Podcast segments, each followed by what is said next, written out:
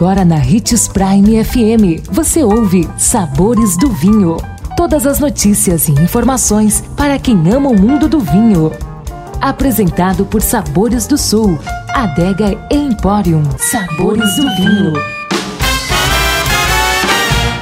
Como escolher um bom vinho para cozinhar? Em quais receitas os vinhos são sugeridos como ingrediente? Hoje vamos falar de molhos e doces. Sou Marno Menegatti, sommelier internacional da adega Sabores do Sul Gran Vino. Tenho certeza que você que gosta de cozinhar e degustar um bom vinho vai adorar a nossa série como escolher um bom vinho para cozinhar e em quais receitas os vinhos são sugeridos como ingredientes. É muito comum o vinho ser utilizado para molhos. As reduções de vinho são utilizadas como molho para acompanhar carnes e sobremesas. A bebida também é utilizada em molhos à base de queijos e creme de leite. Nos doces, os doces ganham outro sabor quando tem o vinho em sua preparação. Entre as variadas opções, temos as frutas cozidas ao vinho, como peras e maçãs, sagu, pudins, mousses e geleias, em que a bebida é o ingrediente principal.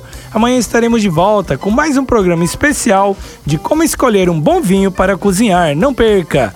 E se você gosta do mundo do vinho, siga nosso canal no YouTube, se chama Gran Vino Empório. Um brinde, tchim tchim!